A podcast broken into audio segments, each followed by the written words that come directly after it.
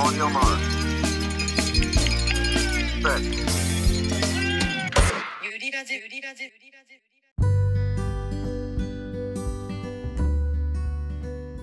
皆さんこんにちはランナーの中島ゆりですこの番組はゆりと同級生2人で SNS では語り尽くせないことを気軽に話していきたいと思っていますメンズは子育ての合間に私はコツコツ準備から楽しんでいます山にこれから挑戦したい方ランニングに興味のある方通勤やジョギングの合間にぜひゆるく聞いてください。ということで8月4日第6回ランニングポッドキャストゆりラジ開始です。では今日も同級生横坂くんと和樹ちゃんスタンバっております。よろしくお願いします。よろしくお願いします。お願いします。お。願いします。こんばんはこんばんは。前回ねごめんねから始まった前回だよね。あれ前回ごめんねから始まったよね。5回目ごめんね公開。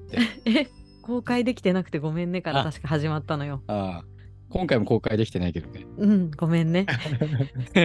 でも本当に前回はすごい面白かったと思うんだよね我ながら。ということで、最近どう？ということで皆さんいかがですか？出ました。でも前回からまだうん。2週間しか経ってないから、ねでもさ2週間も経ったんだよ。なんかすごい毎日連絡取ってるからさ1週間ぐらい前かと 和樹ちゃんも錯覚してたけど2週間って言いながらさ、俺はまだ今週一緒に夜間走を長々やってるし、そうだね嫌っていうほど月曜日火曜日一緒にいたもんね。そうだ。で、宮地君とあなたは、うん、あれでしょ、筑波練して、なおかつ、土曜日庭で、庭で遊んでたんでしょ？あ庭であのはいテント張らせてもらった。そうね。最近のことないの、私話しちゃうよそしたら。いいの？さっきのことどうぞ、どうぞどうぞ。どうもありがとうございます。どうもありがとうございます。あのですね、私明日初めてのあ、明日か。山山山テンテント泊なんですよ。初めてのテント泊。どこで泊まんの？派切根のコース上、長尾平。長尾平。何キロ地点 ?30 ぐらい？えっと、いや、と綾広の滝とかの後、てか日の出山のえじゃあ一個前。じゃあもう結構後ろの方なんだ。そう。うんあ、長尾平ってそうだね。あ、はいはいはい。そう。あ、ちなみにですね、この長尾平は普段はテント泊できないんだけれども、今回はは私は派切根安全壮行会という講習会の16期生としてあの4月から選んでいただいてあの勉強スタートしてるんですけど、まあ、それが何なのかもね前回ちょっと話したんですけどなのでグループ走をねとりあえずするんですよ。走るの。いやほぼ歩き。コースタイム1.0ぐらいのスピードだから、本当に歩きだと思う。最後から2番目のこう結構集大成ともいえるグループ層っていうのがあって、まあ、コースはね、ちょっと特にあのホームページとかにも載ってないからあれなんだけど、まあ、派切根のコースの一部からスタートしてでまた途中でテント泊ビバークの練習ということでツェルト泊って言ってもうめちゃくちゃ簡易的なテントを1人ずつ張って数時間は寝てで朝起きてまた練習とかして何時かにスタートみたいな感じであさっての夕方まで。何グループ、36人いて確か45人のグループだからうん、じゃあそんな複数のグループは別々のところでやる。いやみんな同じコース上。ああ、え？そうそうそう。同じコース上っていうか同じ場所でうん。テント泊する。多分そう。そうそうそうですそうです。だからら早く着いた人はそれなりにこうね平らだったり。場所取ったりできるってことね。多分ね。でロープのテストとかロープその山に必要なむ結び方？そうそうそうそう。なんかいろんな結び方があって、それをもう今日ひたすら練習してたんだけどちょっとなんか試験とかさ久々だからすごい緊張してる感じで、えーそれが明日ある。そう明日なの緊張するな。前回第5回放送からうん。睡眠増やす努力してて そうなんだよ。結構最近寝てたよね、頑張ってね。寝てた。でもちょっと昨日も昨日もあんまり寝てな寝てなくてでも今日全然眠くなくて寝れるかなって感じで なんか安定しないね。あなんかね、はいまあ。今日一回も眠くなんなかった。まあそんな感じでね緊張してんのよ。なんかさ本当にね。総力もバラバラで、こう背景とか年齢もバラバラのうん。グループでやるから安全に行ってドキドキだねきます。ドキドキ。もうただそれおだけ。泊まり保育だ、お泊まり保育みたいな。そうだね。うんドキドキ。ドキドキのお泊まり。ほんとそうだよね。ということで頑張ってきます。頑張ってはいもらう。。頑張ってください。ありがとう。私、セルトの練習をね、インスタに上げたので、ぜひ見てください。見た？動画。俺見たよ。見た。あれどうだった？なんか楽しそうだったでしょ？そういや、4回も貼ってんのあれ。あれ、貼ったのはもうちょっと何回か貼ってたけど、ちゃんと撮ったのが4回だったから。すごいスムーズに貼れてるなと思ったけど、すごいと思って。1回目とかめちゃくちゃ長かったと思う、多分。えー、なんか動画見てる感じだとね、うん、淡々とやってんなと思って。そう3回目、4回目は結構慣れてたよね、和樹ちゃん。うんうんね。慣れてた。途中でなんか、後ろで水まきしてたり、あおお父様がね。そうあと、そう人がで出たり入ったりしてるけどね、面白いなと思いながらそうそう。あれ、和樹ちゃんがね、和樹ちゃんの携帯、こう、三脚に立てて、撮ってくれたの。あ、iPhone なんだあれ。そう。タイムラプス面白いなと思って、初めてのタイムラプスでした。うん立派なにお庭で。いやいや。立派なお庭で普。通、普通テント張れないでしょ。いいよって言ってくれてさ、本当本当にね。和樹ちゃんのおかげで私はセルト泊ができるんで、ちょっと頑張ってくるね。頑張って。で俺も、俺もテント買ったら練習しに行こうかそうだよ、もう電車乗って和樹ちゃんち集合だからね。荷物みんなで、そしたら、みんなであそこで一泊しようそうだあ、そうだね。私じゃあセルト持ってくわ。一人だけすげえ狭い。一人で。なんかみんなでさ、ご飯とか食べてさ、そうだよ。全然ババーベキューとかして、じゃあお休みっつって、お休みって言って、それぞれの各小屋に。自テントで。あ、そ間違いないよ。いいねう。。うん。そういう和樹それちゃんははテントじゃなくて家だよね。うんまあね。そうだよね。そうだよね。いつか OMM とか出たら、出てみたくない？です。そうだねそういうのやって。そうだよそうだよね。はメンバーねうん。楽しそうだよ。あれうも、んそうで必要なんじゃないの？あれ必要でしょ。うん。なんか、転泊とかしてるね、みんなね。うん。うん。そうそいつかじゃあ、それ、う。はい。ステップアップで。やりたいこと、ステップアップしてやりたいことリスト入れとこうんそうだね。じゃあ、横坂くん、和樹ちゃん、いかがでしょうか？う。いや、マジでなんもないなと思って。嘘言っとるやろ珍しいなよ ただ、絞り出して、うん。今日久々にサンダルで走った。いああ、そうだ。何キロ走ったの？や、でも今日8キロとかかな。走れもう暑すぎてさ。だってめちゃくちゃ晴れてた時間だよね。そう。で、昨日10キロ？そう、もう暑くて走れないなと思って。うん。いつもはロングそうだけども、ちょっとだけ自粛して。いやいや、そうだね。珍しいね。普通20キロ以上走ってるよね、絶対。うん。まあほら、今週月曜にロングやったから、はい。確かに。確かに。後でお話しするけどね、はいロング走やったから、まあちょっと今週はね、甘くてもいいかなって。体はねで、久々にね、うん。サンダルで走ったんだけど、サンダルで走って足が痛いとか、なんか筋肉痛になるとか足がつるとかそういうのはないんだけど、普段靴を履いてる時に、こう足の指をこううまく使えてないというか使うのをサボっちゃってるのか、指をね引き上げたりする動きがあるんだよ。で、そうこういう指を引き上げると、すね、すすねの筋みたいなのをこう突っ張るというか、酷使するよね。あ、そうそう、そこを使ってる感が多分あって、細かい筋肉痛みたいのが。こあうすねを伸ばしたり曲げたりすると。そうそうそう、すね、すねのなんかいい刺激が入って、ちょっと久々だったから、あ、サンダルってこれだこれって思って。うんそれっていいことなの？そのすねいや、のまあ、感じ。でも普段靴で使えてないからあれだけど、本当だったらそこは使うべき場所なのかなって思って。まあ、あとはね、ロングとか、うん本当にウルトラとか走るときって、靴履いててあんまり使ってなくても、多分普段よりはね、使ってるはずだから、多分そういうところってすごい疲れるのかもしれないよね。眠ってるようなところがね、すごい刺激が入る感じがして、まあ、なんか足めた目覚めたなって感じで。私結局サンダルやりたいなって思いながらやってなくてなんかゼロサンダルって私3年前ぐらいに自分で買ったのがあって、走れるサンダルなんだけどなんかレースとか控えてるとやっぱり初挑戦にはいつの機会にやろうって思いながら時間が経っちゃってる。いや、まあなかなかね、そそのレースがあると、その合間にね、慣れないことして疲労ためたり、怪我したりっていうのはちょっと嫌だもんね。じゃあ私のやりたいことリストに足しとこ そう、いつかやったらいいんじゃない？暇な時とか。う。そうするそうする。はい、お疲れ様でした。お疲れ様はい、お疲れ様でした。し絞り出したんですよ。ごめん。雑雑。なんか帰らされたみたいになってるよね。はい、お疲れ様はい、でした。はい、さよなら。はい、さよなら。ごめんごめん。いかがですか、和樹ちゃん。私はですね、なんだろうな。8月からうん移動になりました。あそうそうそうそ部署移あ動あ、。なんそれ何？どういえ？う、どんなには、う。どうしたの？金融から総務。ええ関係から総務です。いそんな総務って突然になってできるもんなの、や、全然わかんねえよ。あやってっけど、ちょっと全然わからん。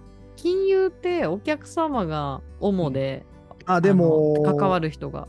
まあそうだね。まあ窓口ではなかったんだけど、で、総務はもう内部向けみたいな感じで、ね関わる人が変わるよね。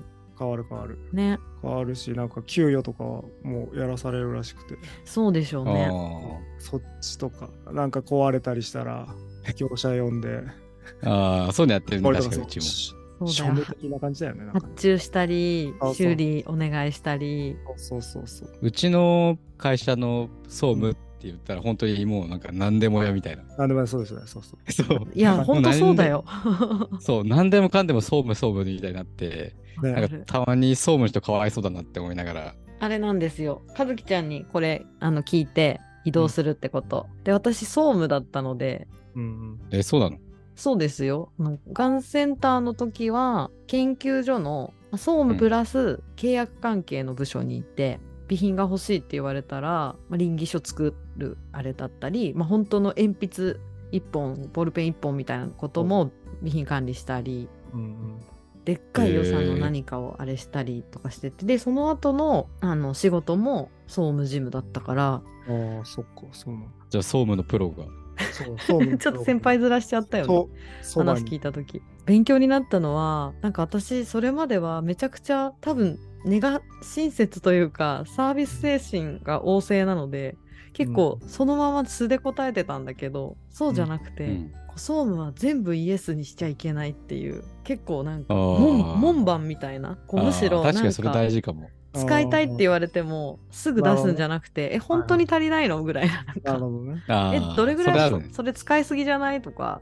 確かに確かに。みたいなことまで目を光らせたりとか。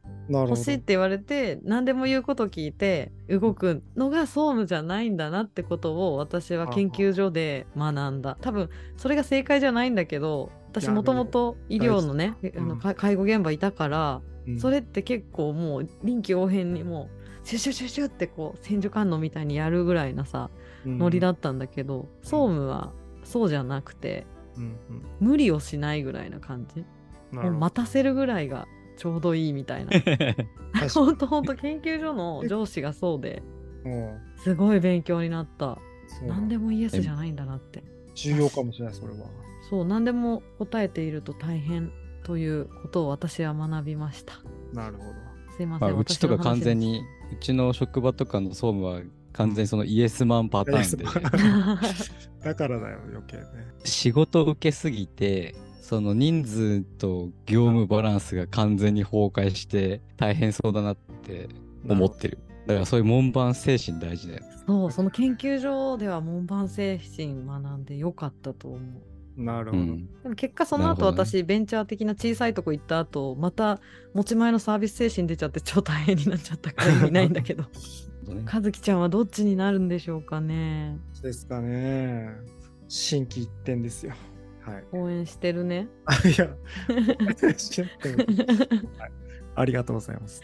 程よく程よく。程よくでよろしくお願いします、じゃあこれからも、これからもこれからもよろしくお疲れ様でよろしした。くお願いします。謎に。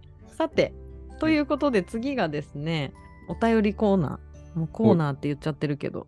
はい。はい。来たんですよ。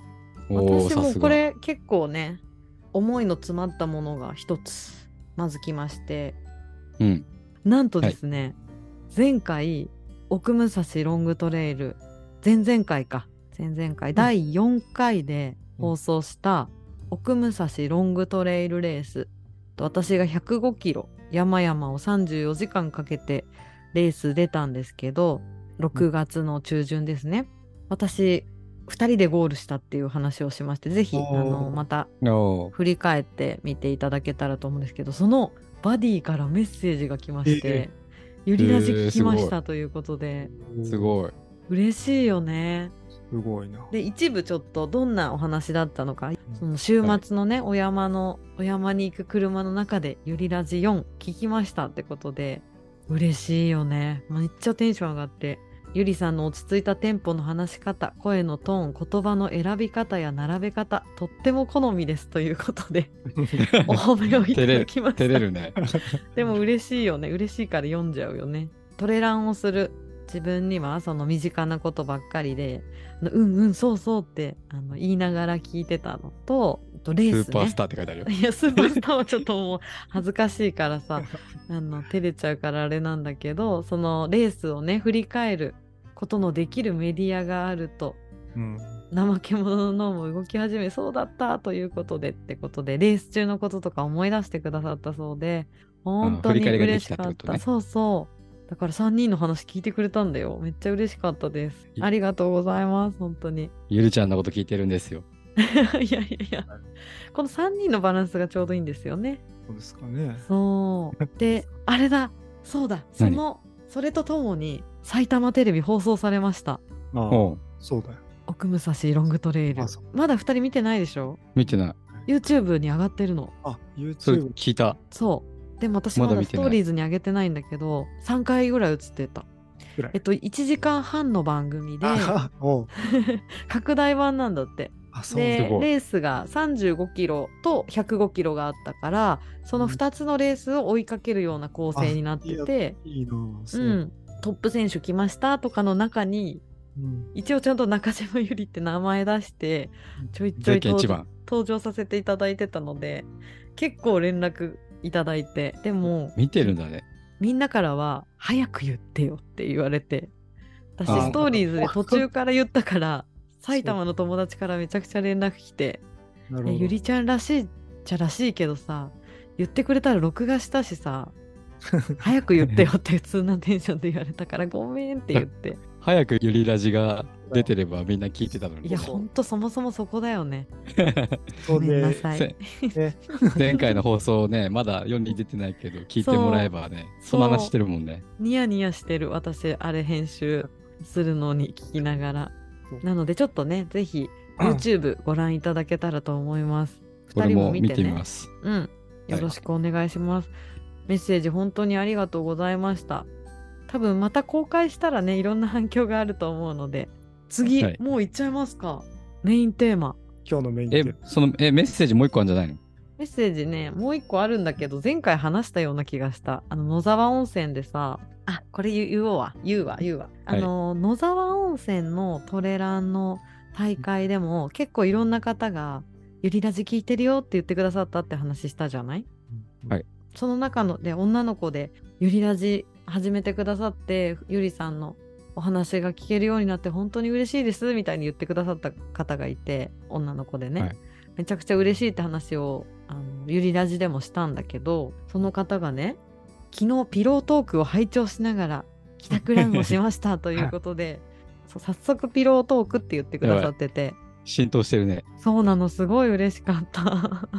で本当にあのお三方のリラックスしてお話ししている感じが本当に心地いいなと思いましたっていうのと奥武蔵の話もレースの情景が浮かんでくるようで私も勝手にゆりさんの旅にご一緒したような気持ちになりながら聞いていましたということでうん、それ嬉しいね。ねえいいコメント。そう他の方もピロートーク聞きましたって言ってくださってる方がいてあ早速来たなみたいな感じで喜んじゃったよね。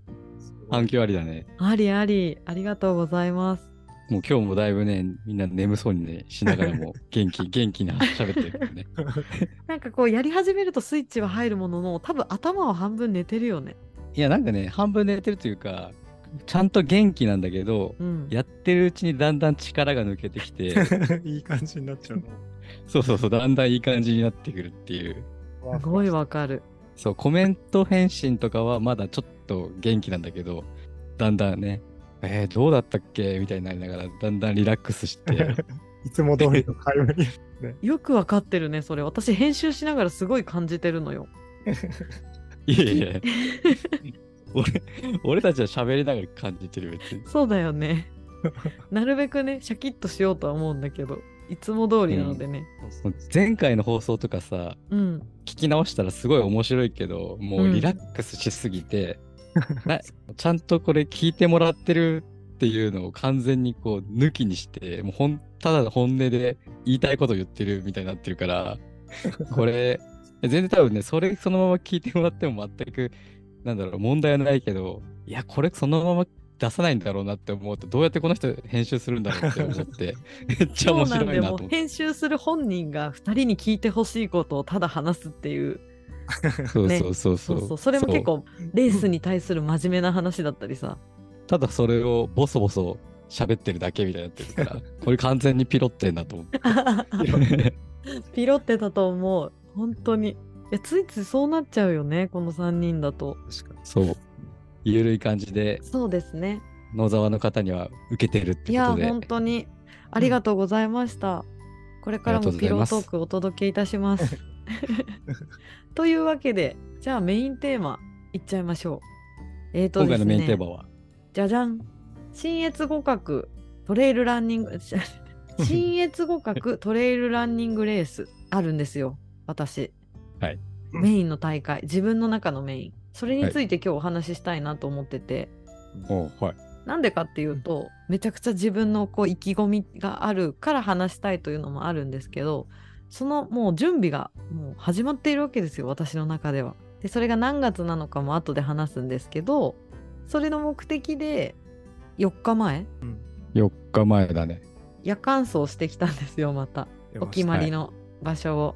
なので、新越互角あのトレイルランニングレースの話をしながらその夜間走の話もしたいなと思っているので、よろしくお願いします。おお願いします。で新越互角トレイルランニングレースなんですけど山岳レースですねトレランのレースなんですけど山走ります。で2はいつコースがあって、100マイルうん163キロですね。これ公式ページ見ながら話してるんですけど。で、110キロ。あ大体111キロだだそうなんですけど、公式には書いてあって。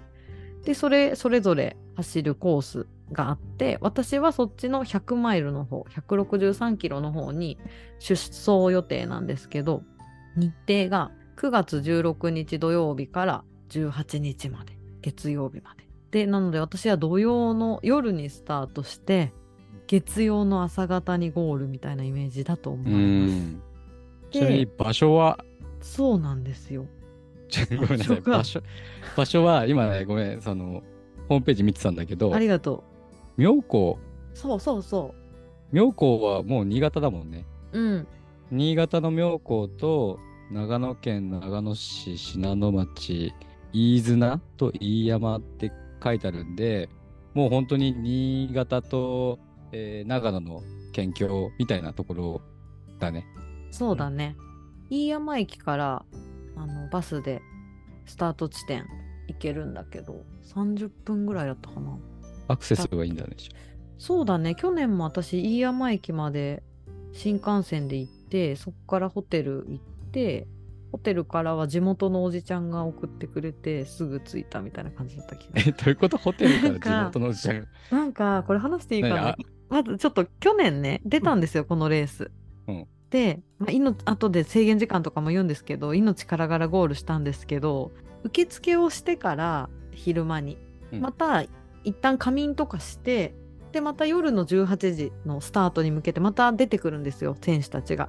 で、もうスタートするっていう組み立てなんですね、レース当日のスケジュールって。うんはいで、その時に、だから、朝にこっちを出発しても間に合うんだけど、できるだけ睡眠を取りたかったから、私は全泊したんですね。あんまりみんなしないんだけど。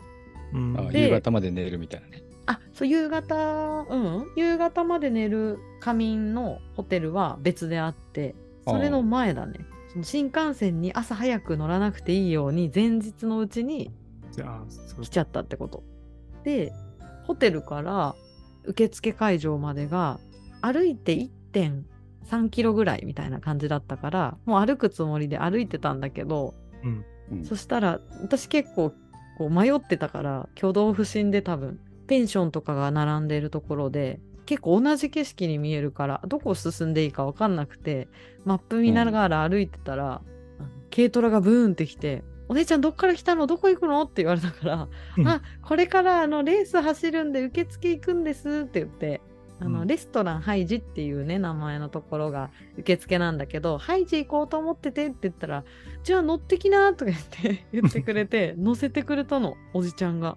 おお、でそれありがたいね。そうなのそして蓋を開けたらその方地元の運営に携わってる方でもうその。男前だねもうやってることが男前じゃん普通にうん。でその方が乗せてくれながら「走るんだね」とか言って言っててでもうすぐ着いてみんなが歩いてる中結構もう会場横付けぐらいな感じであの軽トラ止めてくれて みんなびっくりするんじゃん。なんだこいつって。でもなんか普通に挨拶してんの「あ誰々さん」みたいな感じで。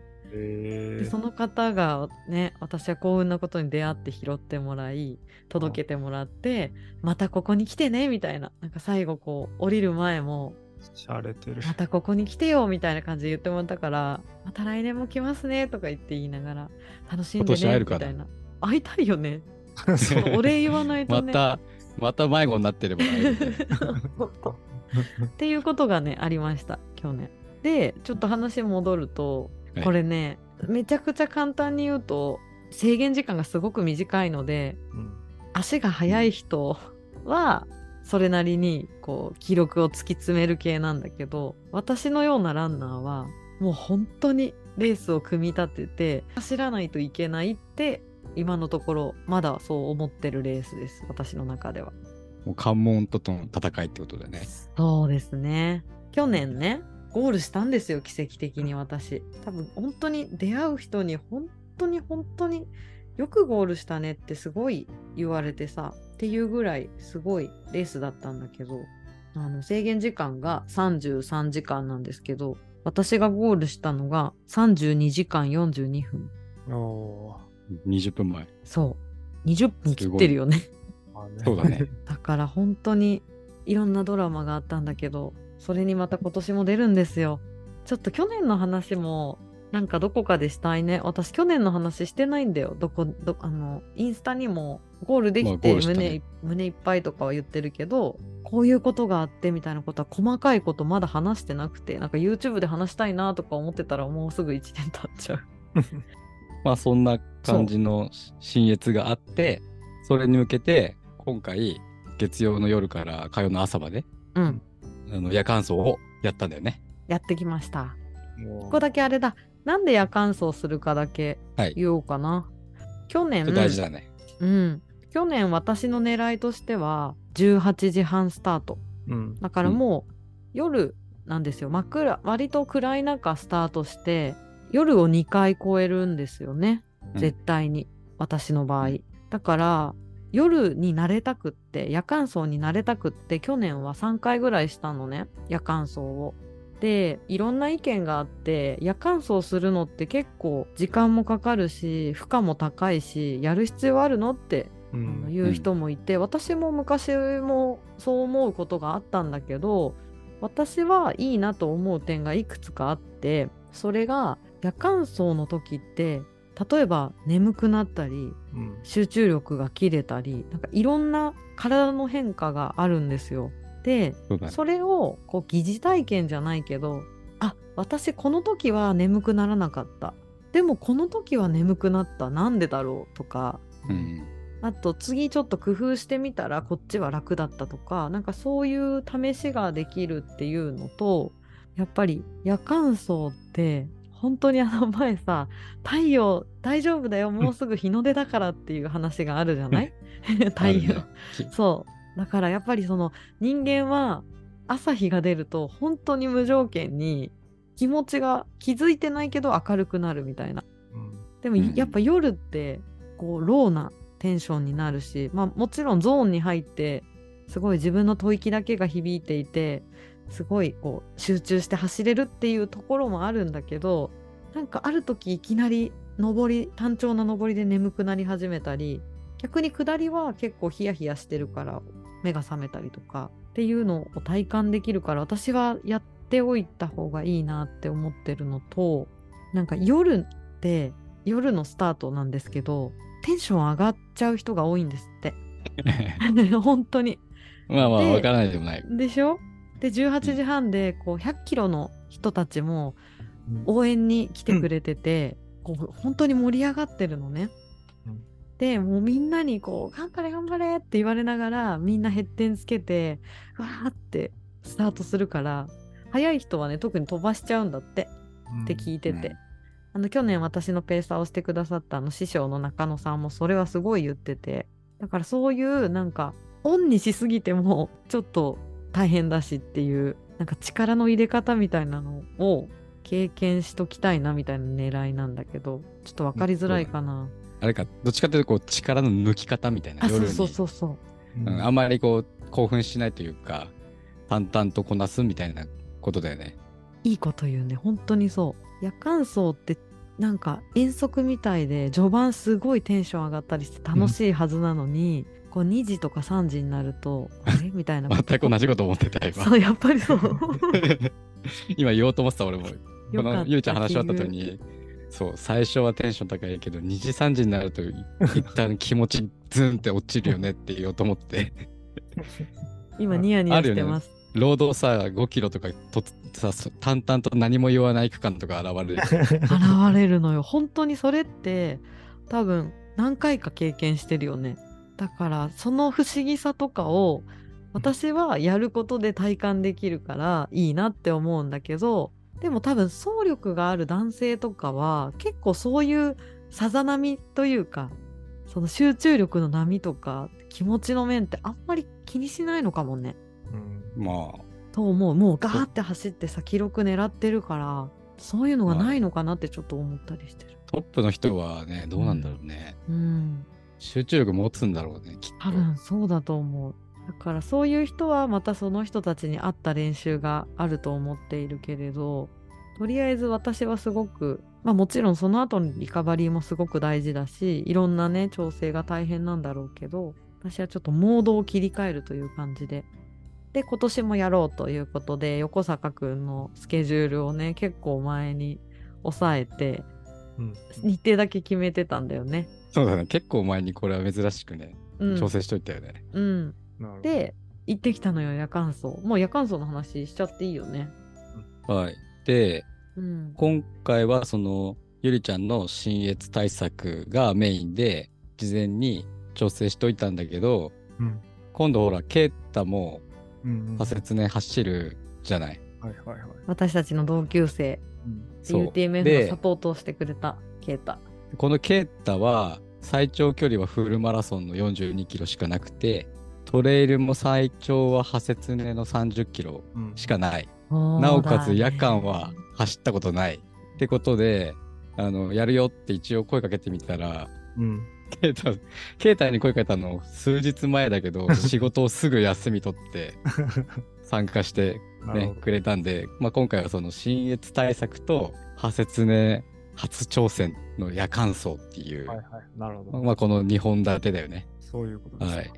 ケイタの初体験という感じだね本当に。で、まあ、やったのは1月の月末、うん。31スタートだね。えー夜7時半ぐらいだったかね。うん。多摩川、えー登戸の近くの多摩水道橋スタートして、が翌朝の8時ぐらいだよね。うん。翌朝の8時半とかぐらいに高尾山ゴールで、だいたい距離は56キロ。そうですね、まあ、結構休憩な長くね、楽しく撮ったりしてたから、すごい楽しかった。距離はあれだけど、まあ、いい練習だったかな。あそうだね。なんかあこれ休憩込みで今横坂くんと見てるのがキロキロ換算にすると13分26秒のペースって出てて、うん。まあ、12時間半なんだけどなんかもっと長く休憩してると思ってたから私的には意外とあんな楽しくおしゃべりの休憩取ってこのペースなんだと思ったら結構良かったかなと思ってて。このキロ13のペースでいけば、新越ゴールできるんだもんね。そう中野さんがざっくり超ざっくりだけどうん。制限時間に間に合うようにするにはキロ13を超えないようにぐらいのだからね、うん。せめて平平らにしたらキロ13切るぐらいっていう。えことを言ってくれてて、だからでもコンビニに1時間とかいたもんね。1時間弱ぐらいね。いたと思う。だから、まあ、と突然走ってる時間はそう、走ってる時間は全然もっと早いから、うん、ペース感覚はつかめたのかもしれないけどね。うん。いやまずめちゃくちゃ楽しくてうん楽しく終わった。もう終わっちゃうんだみたいな感じで。ちなみに、でコースがね、まあ、多摩川から高尾で、その間をまあ、ひたすら、その、まあ、俺自分が結構多摩川から高尾山のロング走っていうのを年に1、2回ぐらいやってるんだけど、まあ、ロードでもいいんだけど、まあ、せっかくだったんで、なるべく坂道をつないで、おまあ、多摩川出て、えー最初は、まあ、読売ランド周辺、小沢城市っていうところの、まあ、ちょっとしたトレイルみたいなところを通って、坂道もね、しっかりあったよね。そう。で、その後、読売ランド、坂を抜けて、そのまま川崎フロンターレの朝尾グランドの方まで坂道で抜けていって、町田とかの方かな？えー鶴川、鶴川大尾根緑地っていう、まあこれが景色がすごい町田市内がよく見える綺麗な尾根があるんだけど、そこをひたすら走って、横山の道っていう尾根幹線沿いを走る、えー起伏のあるちょっとしたトレイルみたいなのをつないで、有名だよね、横川の道ね。横山 横山の道。有名だよね、横山の道。そう、小山田緑地かな？っていう、またね、ここもすごい迷子になりそうな、ぐるぐるしてるトレイルがあるんだけど、そこをつないで、そこまでは坂道で行って、で、そこからロードで行あって、そう。そう、それで、えっ、と、途中からまたトレイルで草戸山ってとこ入って、南高尾をぐるっと回って、高尾山ゴールみたいな、そういったようなコースだったんだけど、まあ、累積すると1300ちょいか、1400ないぐらいなんだけど、うんこれゆりちゃん結構きつかった、意外に。ちゃんときつかったよ。特に序盤きつかったな。なんか走れるさ、坂だからさ、あ走ってばっかりいるから結構辛いよね。個人的な話になるけど本当は好きな坂なのにちょっと疲れてて登れないからもどかしかったんだけどとってもいい道だった。ゆっくり長く登れる感じで好きな道だなと思いながら途中歩いた。私だけ。ちょっとさっき2人行ってたみたいな。まあ山がね、あんまりこう近所になくても、まあ自分は結構日頃から Google マップをよく見て、すごい坂道を探して、坂道をひたすらつないで行くようなコースをよくこう作ってるんで、街中でもまあ起伏があるような地域だったら、まあ十分トレーニングはできるのかなって思って一応このコースやってみたんで、まあ楽しめてよかったかなと。いやすごいよあの辺。本当に里山なのよ。ケヤブがあったりとかうん本当に根っこがたくさんあるような土の道だったりとか本当いろんなバリエーションがあってびっくりした。途中あれだよね、ライト消したらもう何 も見えないぐらい暗いとことか普通にあるもんね、あれね。そうそう。山奥みたい。あの前回私同じ場所通った時もやっぱ怖くてラジオかけ始めたりとか本当に結構超静かで 誰もいなくてみたいな感じの道で。でもちゃんと山も走ったし良かったと思う、はい。ざっくりだけどあの3人の状態がどんなだったかというと横坂くんは終わった後ももうもう一本いけるみたいなぐらい結構余裕だったみたいで本当に。で私は序盤そのちょっと2人早く先行っててみたいなこともあったんだけど途中からこういろいろ自分で研究してどうしたら息苦しくないかなとかフォーム気にしてたらなんか突然息切れなくなって走れるようになってうん。淡々と走れる部分もあったから良かったかなと思ってて。でケイタはうん。まず一つこれ和樹ちゃんにも話したかったのがはいケイタねあの、うん。初めてじゃん夜間走そうだね。だから多分体も心ももうい眠気ももういろいろ疲れたみたいですごいうんとね途中とかも途中あ途中も。朝方とかあ。山に着く前にあコンビニ休憩したんだけど普通うんの道路沿いのね。したらもうすごい明らか見た目も疲れてて 眠そうにしてるのね。でいやーマジ何も食えないわみたいな感じで言いながら、その前の時にも、うん今のこの時間ってさゆりあの4月のその UTMF だったらどの辺みたいなこと随時聞いてくるの。なるほどなるほどであのね UTMF はその例の100マイル165キロを走ったレースで私は選手として出てケイタはサポートとして出てくれたから常に私のことを見てるわけよね。でもケイタはサポートしながら私がもう朝方さもう食べるの疲れちゃってなかなか食べないけどケイタが「ほら食べるの集中集中」とか言ったりとか しょげてるとね「頑張れ」とか言ってたからうん。すごい聞いてきて、あえっとそれはあのあそこの湖のとこだよとか言うと、あれが今ここかみたいな。こっからまた昼間超えるんだみたいな。すごい自分に置き換えてめちゃくちゃ考えててすごいそれがね超新鮮だった。しケイタにとっては信じられなかったみたいやっぱりこんなに体疲れるんだっていうもう肩も凝るしなんか普段食べてるヨーグルトが食べれそうと思って食べたんだけど全然美味しくないって言いながらこう詰め込んだりしてて、えーびっくりしてたよ。ケイタは、まあ、本当に初めてのロングだし、うんうん。初めての夜だから、もう初めて尽くしで、さっき言ってたそういうね眠気とかもその全てのことがもう一気に全部今日やってきましたみたいな。そうだよね。情報量多いよね。そうそうあそそうう。そうそう。ね。もう眠くなるわ、食べれないわ、疲れるわ、もうなんていうの、確かに。あの、そうだよ。で、面白いのはさ、ケイタね、めちゃくちゃユリラジ聞きまくってんだよ。超聞いてるから、あの、あこれねってなるんだけど、うんもうなんつうの、すべてが初めてや 同時にやってきてるから、もうなんかどどうしていいかわからないみたいな。そう。だよね。そうで、まずね、面白かったのは、とあの、待ち合わせで現れるじゃん。ああ、もうね、全身ユリラジで聞いたもので揃えてる。そうなんだ。すごいよ。えー、靴下、靴下ザムストだからね。そうびっくりした。すごいね。うんおう、これゆりちゃん以外のってザムスタの靴下ってあんまりさ見ないねす見なかったんだけど、あ私感動しちゃった。ケイタ靴下ザムストじゃんって言って、うんこれいいよみたいな感じ。そうそうそう、めっちゃいいみたいな。ねあのザックも PR ロケット買ってたし、そうなんだ。ロケット買った。そう。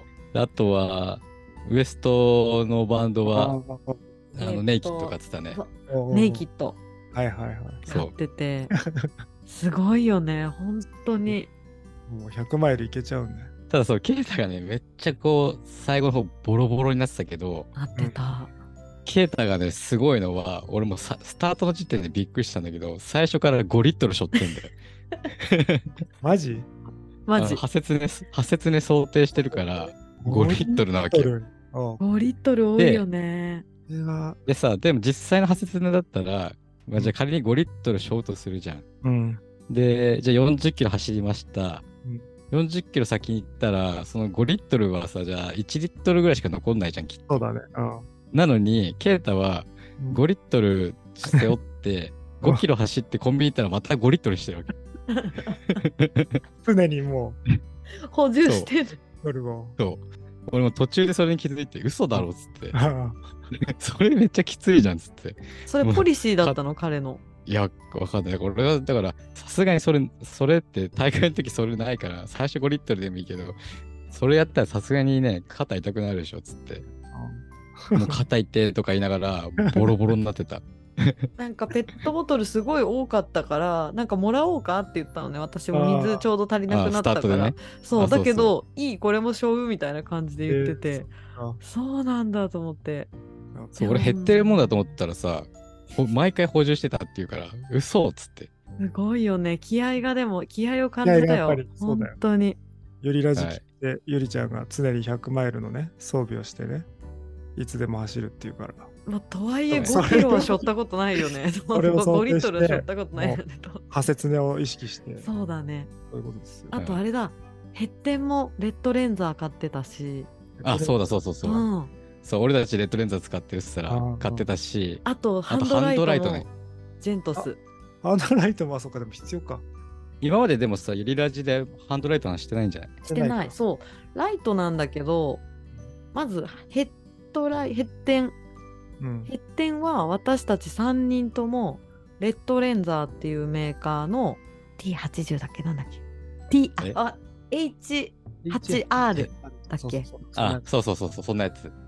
うんもうないよねもう H8R ってのを使っててそれは炭鉱とかやる方の現場でも使えるよみたいな値段も。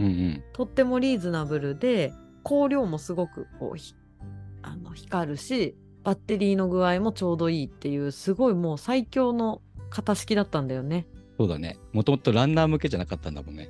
でそれを使っててでもそれが廃盤というか一旦発売停止になってでその後その9とか10とかが出たんだよね10、10じゃん。なんかねケントくんが一つ持ってるんだけどそれはやっぱり私すっごい調べたんだけど結局その同じ電池を使えるうん。あのやつだったりが結構ヘッドライトだと重要でその大会ごとで必ずヘッドライトとそれの予備電池みたいなことを言われることが多くってだからそれをお互い他のやつに使えたりとか単4電池のヘッテンと単4電池のハンドライトだとしたら予備電池お互い同じの使えるしことかそうそうそういうのもあったりして。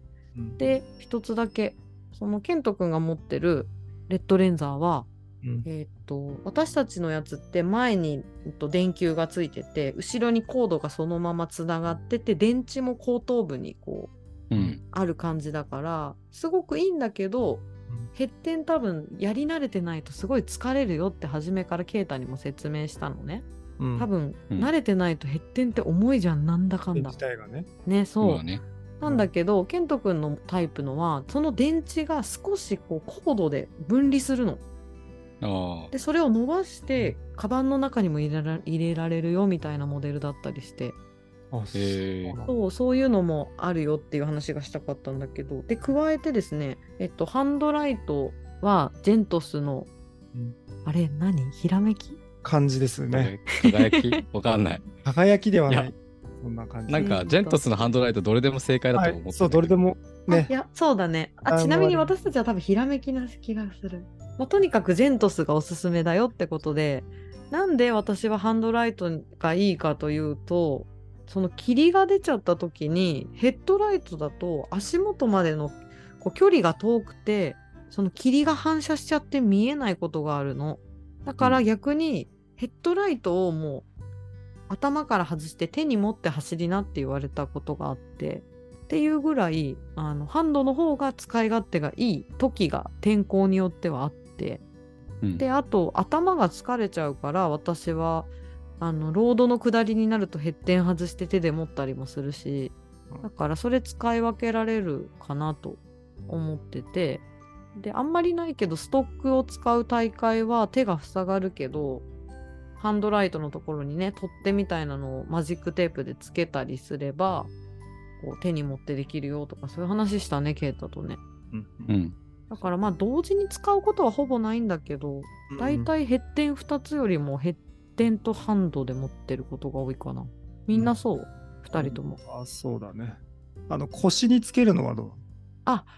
私使った去年。トレンザーのネオ 5R はうん。よよかったよ。やっぱり。でもなんか俺も腰につけてたけど、うん。昔は。けど、その今、あの、その H8R だっけ？が、1個だけでもすげえ明るいから。い、やそれそうなのよ。うん。そうなんかもういらないかな、いらないかなと思ってやめちゃって、それはもう予備ライトみたいになって、カバンに入ってるね。なんかねそのネオ 5R は良かったのがすごいちっちゃくて軽いのよ。うん。だから全然腰につけてても気にならなかったからそのままつけててなんかとっても明るくしたい気分の時とかは、両方やっぱり腰もつけてヘッテンもつけてって感じにしてたかな。やっぱり腰の方が、ハンドよりは下にある。ある。うんそっちの方がいいのかなとも思いながら。うんまあそうだよね。多よ分、かったよ手も使わない、疲れないしねそうそ。う、とっても使わない。疲れない楽だったね本当にそうそうそうそう。もちろんハンドの方が明るさはあるかもしれないけど結構強力だからさうんでもやっぱ手が開くっていうのがすごい楽だったペータが買ったやつは、うんえー今新しく出た H8RSE ってやつですね。聞いたことあるな。あ本当9900円。はいそうびっくりした1万円以内で買えるんだと思ってね、1万円でこのスペックだったらすごい今でもコスパ高いなってはいね。思うよね。私ももう絶対それがいいよって言ったよね結局ね、うんはいレッドレンザーで、本当に良かったよねもう私ヘッテンあれレッドレンザー一択だな今のとこ他を使ってないからかもしれないけど、まあてか不満がないってことだな。一択というよりは不満がない。俺も全く今困ってないからそれでいいかなって。そうだね。買ったの2018年とかだよね。2019年ぐらい。初めての。うん。あれだよね、その、俺らが使ってる前のやつってでもさ、UTMF とか言ったら、ほぼみんなあれ使ってない？あ、まあそうだね。俺、あの、びっくりするんだよね。世の中にこのライトってこんなに存在するんだって思って。私もそう同じこと思ってた。もう、右見ても左見ても、あの、若い人もちょっと年配の人もみんな同じライト使ってるから、これってすごいなって、これがすコスパいいって情報ってみんな知ってるんだなって思って。いや、口コミだよね、本当に。うん。で、ケイタの話、まとめて紹介していこうかなって、ちょっと。そうだね。結構リスペクトが深まったみたいで。あ、そうだ。3人すごいわ、これで。いや、これでもう一晩でしょみたいな。でも、それで私が結構強めに言ったのは、それが何回もあるから、そのケイタが今その状態だけどあー、ケイタもきっとまた盛り返して超元気になるとか、そういう波があるんだよって。だから、その、うわ、つら復活ね。いやもう無理そう無理ってなったのにどっぷりはまらないで復活があるんだよみたいなことを言っといた。前回闇落ちした私が言うのもなんだけど。経験だから。経験ね。そうそう。レース終わった、あの、夜間走終わった後、ケイタ眠そうだったけど、すぐに感想とか疑問まとめといてっつって、すぐ来たよね。そう、それもらったから、ちょっと紹介しようかなと思うんおですけど。願い、します。まず、ケイタの、じゃあどれぐらい能力なのかっていうと、ケイタ自体がね。はい。ケイタは、まあ、トレイル30キロでフルマラソンしかしたことなくて、フルマラソンのタイムで言うと、多分4時間15分ぐらいだよね。あそんな早いんだケイタなんか2回ぐらい、去年、一昨年つくばマラソン両方とも4時間15とかじゃなかったっけ？なんかあの、サブ4いけ、今年いけるって思ったけど、去年と変わらなかったみたいな。まあ、ケイタは、まず今の現状としてはそれぐらいの。で、練習量的には、まあ基本的には朝のジョグを10キロみたいな感じでやって、月100キロとか多分そんなもんなのかなっていう。もうちょっと増えてるのかな最近は。どうなんだろう。でもストラバ200は絶対いけないってって言ってたよね。ないね。うんうん。この前一緒に走りながら言ってたもんね、夜間走中、うん。言ってた。200とか無理だよって言ってたから、多分まあうん。100ちょっととか150ぐらいかなっていうふうに思います。ちょっと上からちょっと読んでみようか。俺は100マイルの次元ではない。まあ100マイルを走れる次元ではないんだけども、このラジオを聞いて100マイルを完走できたっていう装備や準備、まあ練習を聞いておけば、うん。初心者からするとそれを真似すればもしかしたら、発節ねとかは完走できるかもっていうような期待があると。前にさそのなんでトレランを始めたかみたいな時にうん。ちょうど横坂くんと和樹ちゃんともう一人同級生が3人がどうやらトレイルランニングというものがあるらしいって言ってさリュックとか背負ってさ すごいかっこいいみたいな感じで初めてトレランの大会に出たみたいなのを思い出しててでその写真を啓太にも見せたのよ。たらもうリアルに多分自分に重ねてでだから横坂くんも和樹ちゃんも今100マイル走るのにうん。その状態の時があったんだってことにちょっとこう、あ、そうなんだ。やる気が出たみたいで。自分と同じだったんだそう今は俺とかそのゆりちゃんとか宮地君がちょっと遠くに感じるけれどもうん昔の写真そのデビューしたってあ1 5 6キロのトレイルを走った頃の写真を見て自分今の自分とこう照らし合わせて昔の宮地君と今の宮地君で今俺はどこにいるんだろうっていうのを気にしてたね。うん。あ俺も将来やっぱ100マイルいけるのかみたいなね。であとは足が途中で擦れたんだよね。そうだね。かかとあたりが擦れたって言ってたよね。つづれ？そうそうそう。うん。その時に、あの、擦れたからどうしようっていうことで、アドバイスで、まあ、擦れないとか塗ってもいいけども、まあ、テーピング持ってたから、テーピングを二重に貼ったらどうだっていう話をして、擦れないんってさあれだよね。擦れ防止にさランナーってワセリン塗るじゃない？うんうんうん。それのこうもうちょっと違うやつなんだよね。まあ、ワセリンでもいいけどね。うん。トロトロ系の。一緒だね。うん。そう。そう。それ。みんな何塗ってる？私最近スレナインを買ってみて足の指に塗ってたわ。もうすれないんですね。あそうなんだ。そうなんだよね。なんか、ほら、世間的にはさ、ワセリンとか、うんうん。なんだっけ、テングバームとかさ、なんかそういったワセリン系のやつがあるけど、俺たちはずっとスレナインってやつ塗ってるよね。なんでだろう？え3人とも一緒だったんだあれだよ、横須賀があれでしょ。柴又100お、キロの、なんか3箇所かなんかだっけ？よく覚えてるね。そうでそれで、それで、あやちゃんが出て、それいらないからって俺もらったんだよ。あそっからずっと売ってんの。そうなんだ確か。うんうんあそれを真大似してスレナイン買ったもん第3回の柴又100キロに出た時に、まあそういうスレ対策の知識もない状態で走ってて、で、その時に試供品っていうかもう物を丸々配ってて、あ、そうなんだ。すごいね。なんだこれって思いながら、これ塗ったら擦れないって書いてあって、俺擦れたことねえぞって思いながら、おとりあえず塗ってて、けども、その後塗らない時にやっぱこう擦れることが起きて、その時に擦れない塗るようになってから、本当に全く擦れないから、あれからもう何年前？多分2015年とか、すごい愛用してるじゃん。これそれぐらいの頃に擦れないを知ってて、その後にそういう、なんかテングバームとか、今なんかスティック状の塗るやつとか出てるけど、うんて擦れないんで擦れたことがないから、まだ試したことなくて、ずっと擦れないっていうね。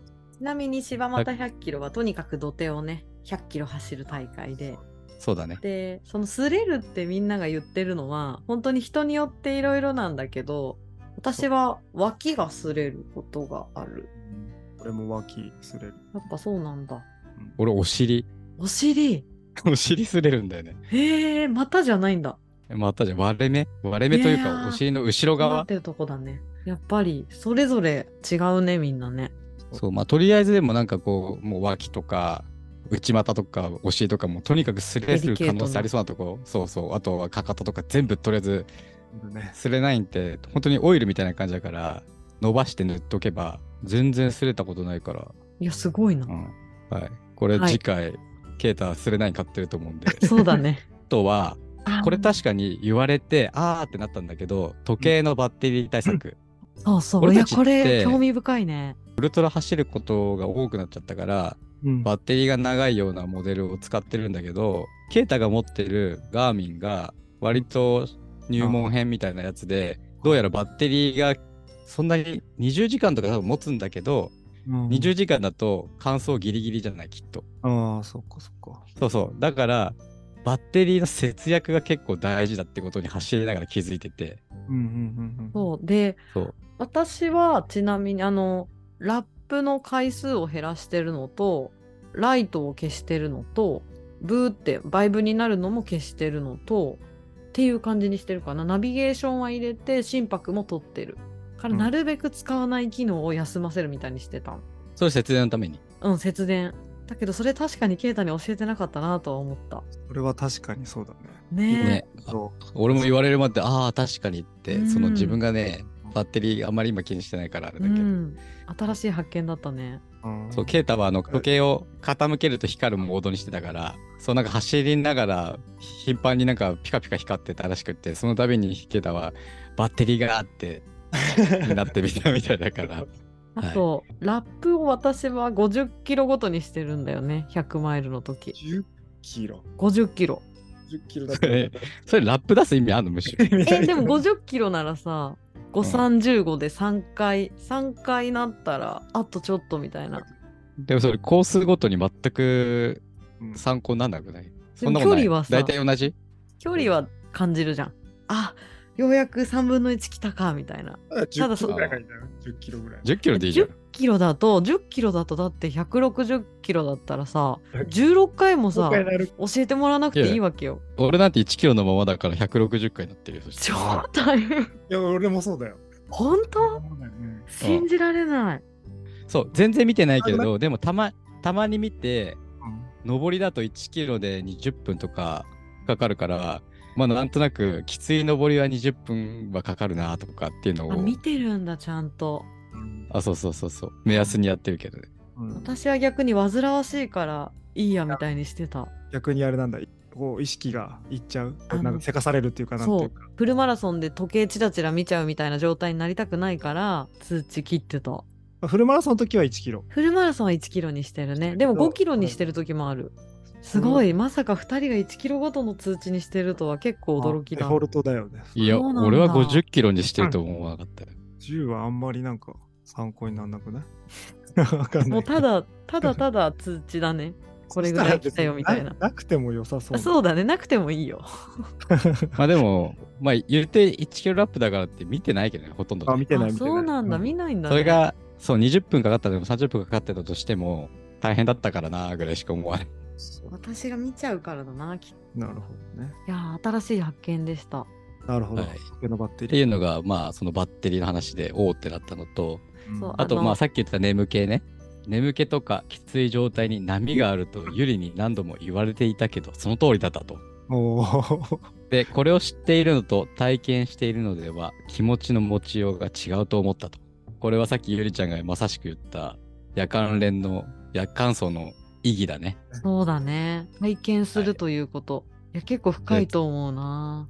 たまにさ、ネットとかでさ、夜間層なんていらないよみたいなうんツイートとか見るけど、まあ、俺もどうだろうと。俺は楽しいからやってるっていうそうなんだよ。感じは。それ、結局、うちら楽しいからやってるよねで終わったよね。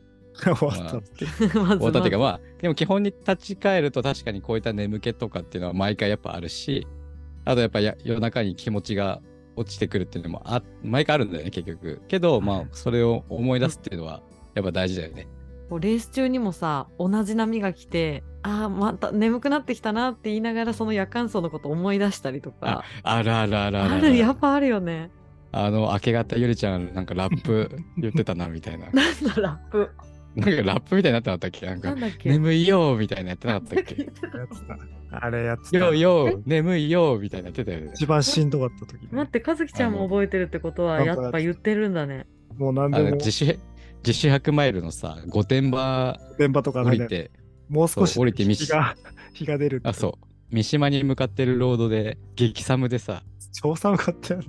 多分ね、気温0度ぐらいで、で、コロナだし、朝早いから、どこもコンビニ空いてないし、休憩のスペースも閉じられてるから、外であったかいもの飲むしかなくて、多分それで私はラップを打ったんだろうね。そう、ラッパーになってた。ラッパーにならないとやってられなかったんだと思う。恥ずかしい。忘れてた。でも俺もそのレースで辛い時とか眠い時には、あの、眠いラップを思い出して、俺も ボソボソと眠いよーって言いながら、ウケる、初めて聞いたその話。そうなんだ。きっとまた思い出すね。私は新越の時に思い出すかもしれない。眠いよ。はい眠いよって。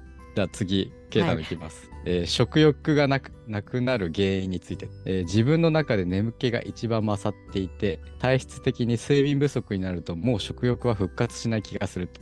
えー最後のコンビニでヨーグルトとパンを詰め込んだ以来、まあ、食べなかったと。水分は取ったけど、うん何も食べなかったと。もしかしたら食欲にも波があって復活するかもしれないけれど、今回は食欲が落ちてからすぐゴールしちゃったから復活するかは分かりませんでしたと。なるほど。でも宮地君も食べなくなってたよね。いや、そうだね。どうなの？TMF の話？うん。俺あれ多分ね、時間も経ってるから美化されてるかもしれないけど、はいはい。テンション的なのもあった気もする。えー、どういうこと？ハイになってたっていうか、食べなくてもこうなんかお食欲がいけちゃうみたいな。いけそうそうそういけちゃうみたいな。だからもしかしてケイタも今回初だし、そういうのもなくはないのかなと思うけどね。確かにすごい食べてる感じではなかったよね。うんあとさい走るとしてもフルマラソンだからさフルマラソンってそんなさ、昼も夜も食べたりしないじゃん時間的にもうさ45時間だからさあそうだね。だからやっぱり休憩コンビニで取るたびにさ私とか横坂君は何かご飯物とか食べてる。んだけどあーうんうんうんうん。ケイタはちっちゃいパン多分4つ入りのパンをうん。しばらく何時間も同じパン開けてて ケイタそれさっきも食べてなかったと思ったらちっちゃいその4つのパンを1つずつ食べてて。ちなみに食欲なくなることって結構みんなある？私は4月の UTMF の時富士の時に朝方すごくハイになってめちゃくちゃロード56キロ走ってぶっ飛ばしてきて興奮して着いたはずなのにいきなり眠気が来た途端におかゆが入んなくなっておかゆを結構時間かけていやいや食べたっていう部分は今思い出しただから眠気が勝ってたわその時うん。これ食べると眠くなっちゃうのはよくあるんだよね。今回もそうだったけど。けど食べれないっていうのはほぼないから。そうなんだ食べれないっていうよりは、めんどくさくて食べたくないとかはあるけどね。すごいわかる。疲れてくるとさ怠るんだよね。噛むのめんどくせえなとか。すっごいわかる。だから、そういう時は、前も言ったような、あの、ラムネとか。そう。で今回だったら、食欲なかったわけじゃないけど、なんかさっと栄養取りた、栄養っていうかもう糖分というかエネルギーを取りたかったから、途中でココア飲んだね。あーだから飲んでたんだ。あ、そう、めっちゃ甘いし、だからやっぱり怠るそうだね。面倒くさくなるっていうのは結構しっくりくるかもしれない後半。うんうん。面倒になるんだ胃が受けよね付けないというよりは、うんだんだんめんどくさくなってきちゃってう、ん。お腹減ったっていうのがないっていうのはよくあるかもしれない。今回ケイタ君は他にちょっとラムネとかグミとかは食せず。あのねナッツをウコンの力っていう飲み物ああれ面るじゃん。白かったね。飲み会の栄養ドリンクみたいな小さいサイズのさうんカンカンがあるんだけあどるね。2本ウエストポーチのとこに入れてて透けて見えるのよ。なんで？で中に何入ってんのって言ったらナッツ入れてきたって言ってそういうことね。ちょうどこう。放り込めるからあそうただウコンの匂いすごいするって言ってた本人 山のコンじゃなくて R1 にしろって言ったんだけど。あそうそうそう。でもそれもヨーグルトの匂いするんじゃないって言ってよく100円ショップでああいうボトルなんかおしぼり入れみたいな筒があってそれにナッツとかベビースターを入れてるみたいなのは聞いたことがある。あとラムネとかも全部入ってる人がいるというのは見たことがある。SNS で。だからまあ、まあでもそれはちょっと面白いなと思ったけどね。ね工夫してると思ったよね。あとはなんかすごいね眠くなったらどうしたらいいのか聞かれた時に気分転換でやっぱ飴舐めたりラムネ 食べたりあと咀嚼しなみたいな話をした時にうん。え何食べればいいのってすごい聞かれてうん。でガムは食べないのって何回かケイタに聞かれてうん。で私100マイルとか長いやつになると歯が痛くなるからある時からガムやめたって話をしてケイトはだから咀嚼するナイスな食べ物を多分探していたね彼は。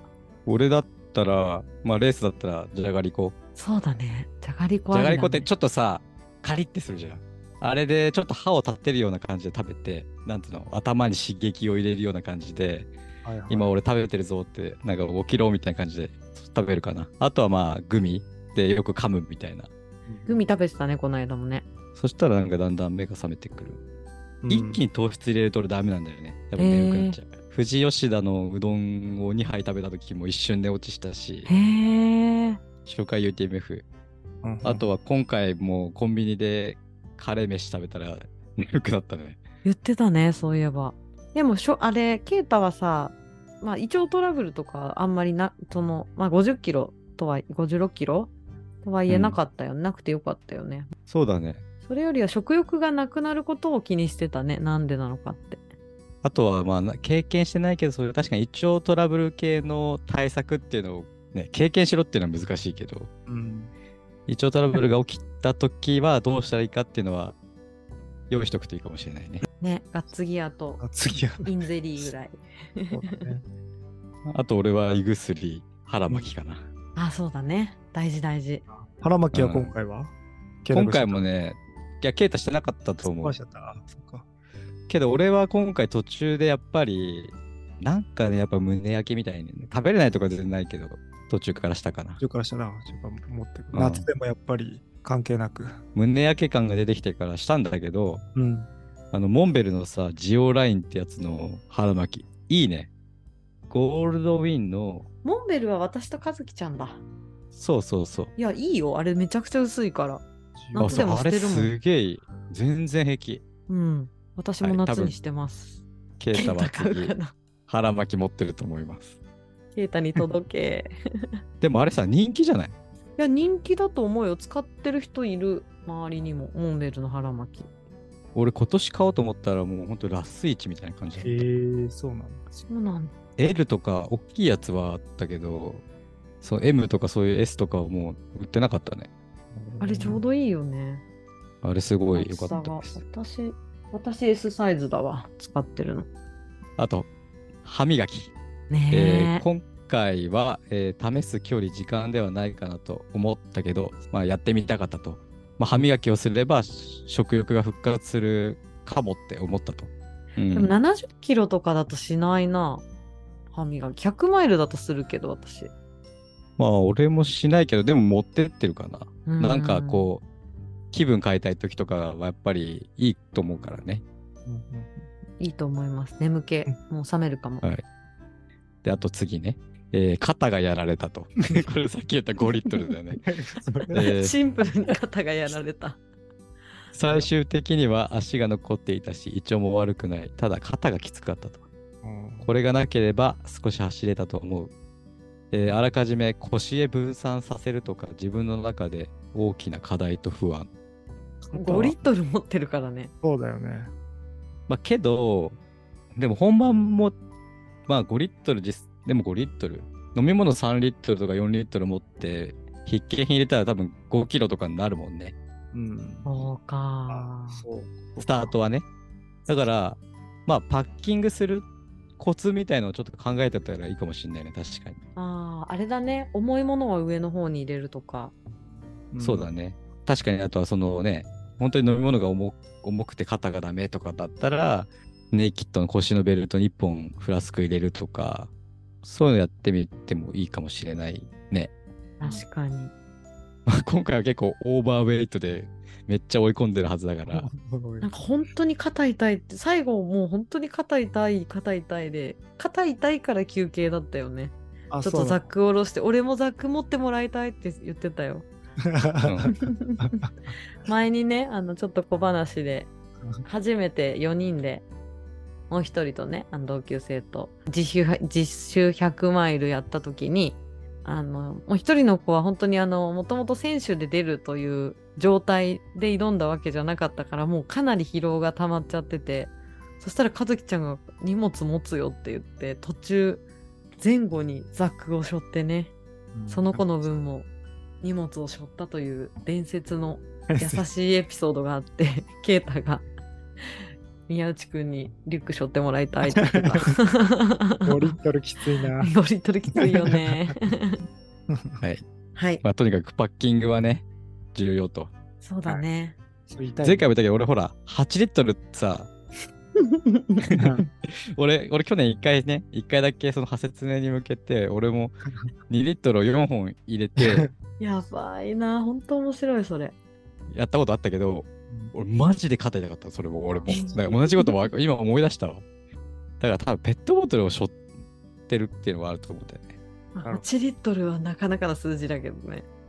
間違。うんまあなんかいい感じにパッキングできて分散できたらね、肩の痛みっていうのは。また重いうちはちょっと走らない。うんうん。そうだ。今回はもう結構最初の30キロぐらいずっと走ってたから。はい、ごめんなさい。はい次行きます。はい。え減点、ー次、減あ、点。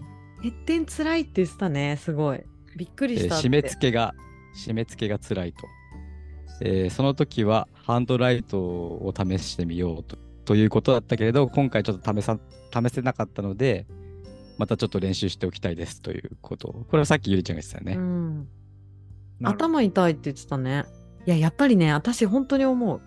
ヘッテンつけて走る練習した方がいいと思う。その、山走るとかじゃなくても、あの夜の公園とかで、その人がね、眩しいとかならない程度に、まあ、ライトつけなくてもいいしさ、うんヘッテンつけた状態で長い時間走るって結構疲れるなぁと思うよ。これさ、今ふと思ったんだけどさ、うん。ゆりちゃんヘッテンするときってさ、まあ、今回帽子かぶってたけど、いつもはバフかなんか巻いてるよね。そう、バフ巻いてる時もある。けど最近面倒で、もう、そう100マイルの間にバあ変えフをまた変前、巻き直すのが面倒だから、もうあの逆にして帽子を、つばを後ろにしてかぶっちゃってた。けどバフの方がうん。いいかもね。うんで、宮地君はさ、いつもヘッテンつけるときどうしてる？キャップだけど、でも最近あれだな、何もつけてないね。100ケイタ、今回何もつけてなかったよね。いや、俺が思ったのは、その直だからかなってちょっと思って、うん私もそれ思うわ。いや、俺もさ、いつも、今回だったら手拭い巻いてたし、巻いてたいつもだったらババフ巻いたりしてるから、うんからやっぱダイレクトに締め付けるっていうのがちょっと痛いんじゃないかなって。だから、帽子逆にしてね、そうだねあ。の、つばを逆にしてやるか、バフがいいかもね、本当に。で、それを練習のうちから試すと。うんね、言われてみればって。うん、もう慣れちゃってるとね。はい。で、次、コンタクトと。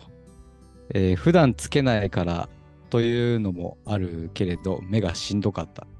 えーえー UTMF の時、ゆりはトラブルでメガネにしていたけれど、どつきサングラスやメガネもあるといいかなと思ったと。いや、もう大賛成ですよ。最近、どつきのサングラスを使ってまして、オークリーのサングラスで、でも度が入っていて、で、レンズも普段はクリアで、紫外線に当たると少しあのグレーっぽくなる超光レンズか。えーなんだけど、もうすごく良くて、朝起きてそのままコンタクトしないで、そのサングラスかけて出かけられるし、それこそそういう夜通しのレースの時にも、何かトラブルがあってもそのサングラスかければいいしっていう感じだから一つ持っててもいいんじゃないかなって使い始めて思った。めちゃくちゃ楽ちんだから。で、そしたらさ、そのサングラスをザックに例えば入れとくとするじゃない。でもコンタクトしてたらもう一つサングラス持ってくってこと。それだけちょっとめんどくさい。だからまあメガネ代わりってことね。そうメガネ代わり。うん。だけどロードもそれで走れるから楽ちんだなって思う。長いレースの時。だからあれだね。ドロップバッグとかに潜ませとく感覚うん。まあ、俺はドロップバッグにいつもメガネ入れてる。いや大事だよね本当にレースは予備のコンタクト。うんファーストエイドキットにコンタクトと目薬が入っているだよね、俺もそう。だから、うん一応それで目薬とかでちょっと軽く洗ってってやってるかな。ありだねメガネはレースだと持ってかないかな。今日、今回みたいなロングソーは入れてるけど、葉月ちゃん裸眼？裸眼。わあまだ裸眼です。貴重だね。すごいわ、まあ一番はレーシックか ICL やりましょう。今はね、はい。文明に頼りましょあちなみにさ、次。ちょあと今何思ってたんだけど、ゆりちゃんのさ、どつきサングラスみたいなううん話あったじゃない、うん。それって雨の日試した？な雨だったらすげえ見づらくない？え？おー。びしょ濡れになってない？まあもう見えないってならないのかなって今聞きながら思ったのは。えそれってメガネでも一緒じゃないの？いや、メガネでも一緒だけど、いや、どうなのかなと思って。ああ走ってる時雨降ってないなまだいざ山で試して、びしょ濡れになって何も見えないってならないかなと。いやーそうだねだからメガネで走ることのデメリットは雨降ったら困るよねあそうそうそうそう。いや、どうなのかなと。純粋にめちゃくちゃ汗かいてる時とか全然メガネにつくから汗がそれはもう信号待ちで常にこうやって拭いて走ってる、次蛍光補水パウダー。はい下山する前あたりから頭痛があって、多分軽く熱中症だったかもと。言ってたね、えー水分はず十分とってたけど、塩分が足りてなかったかもしれないと。うん。今度蛍光補水パウダーを試してみたいと。これさっきも LINE であって、これ、うんこのパウダーって水で溶かすのか直接飲むのかっていう風に聞いてきたけど、これどっちでもいいよね。どっちでもいい、これもインスタに載せてないな多分私。これ多分。いいよね。フォロワーさんはみんな知ってるとは思うんだけれども。蛍光補水パウダー本当にいい。もう何年も使ってるんだけど。もともとあの師匠の中野さんが教えてくれたんだけど。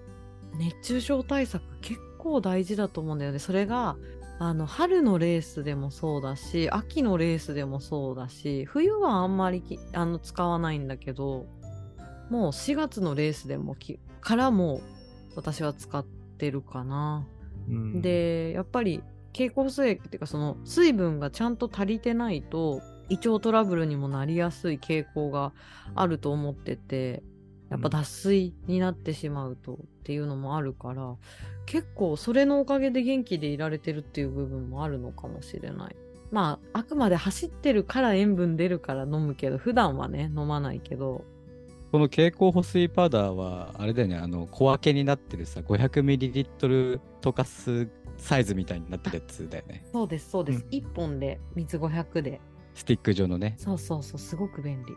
でちなみにさ、最近ね、俺、まあ、今家にその蛍光補水パウダーの在庫はないんだけど、今度買おうかなって思って、まあ今ちょっと使うようなレースがないから、まあ派切年前あたりに買うと思うんだけど、うんちょっと前に Amazon で見てたわけよ。蛍光補水パウダーああね今度買おうと思って、はいお気に入りに入れとこうと思ってうん見てたんだけど、そしたらね、おすすめにね、オロナミン、ん？オロナミン C じゃない、リポビタンデーだ。リポビタンデーパウダーっていうのを見つけたんで、え初めて聞いた。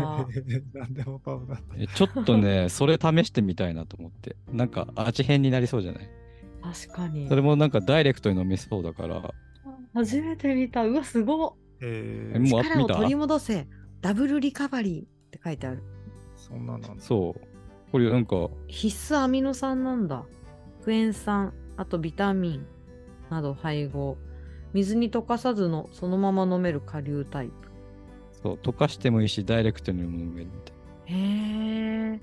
俺こういう栄養ドリンクの味好きだからさ、これカフェインは入ってないのかな？リポビタンだけど。入ってないんじゃない？これはね。そっか、入ってないね。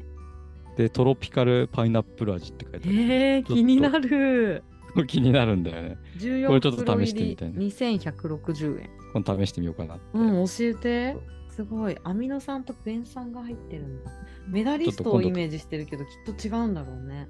俺どっちかというと、アミノサウルスとリポビタン、ん？リポビタン D の中間みたいな味を想像してんだよね。確かにパイナップル味だもんね。やっぱじゃああそうそうそうう。んだからアミノサウルスっぽいのかなと思って。確かに確かに。ちょっとこれ、今度試してみようと。よろしくお願いします。はい。次。はい。まあこれさっき話してたけど、うん眠気対策とグミ持っていったけど、ガム以外のものでもう少し噛んで得られそうなものを試してみたいと思うと、グミの消費が激しいって。海の消費は激しいんだ。そんなによく食べれるな。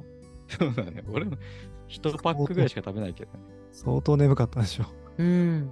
いや、本当に多分ね、もうね、どうしようもなかったみたいな感じだったな。もう眠くて眠くてしょうがないみたいな波が何回か来てで。も今思ったけど、初めての夜間うちらがやった時はくそ眠かったけどね。あ 確かに。のあそもそも2日だもんね。そうだね2晩越したんだよね、結局。あの、1回目の実習100マイルは多分ね、43時間ぐらいかかった。そうそうそう、かかったよね。だってほぼ歩きだもん、後半。そう。うん。2晩。でしかもさ、うん。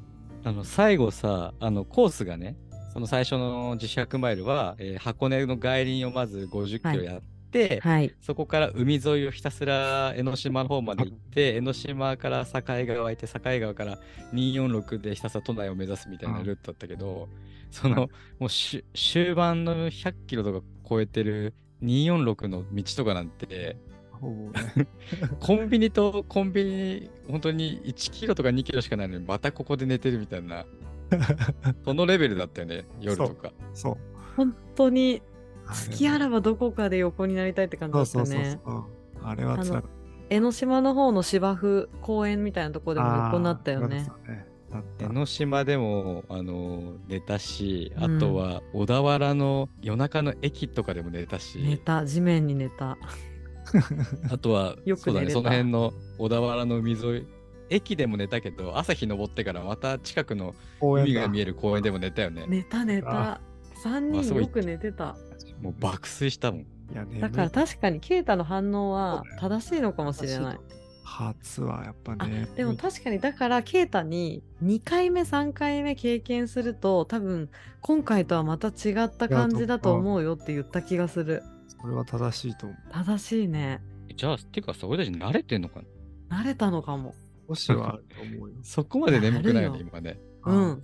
正直今回も、まあ、ローテンションの時ももちろんあったけどうんうん眠気感じないまま終わった気がするほぼ。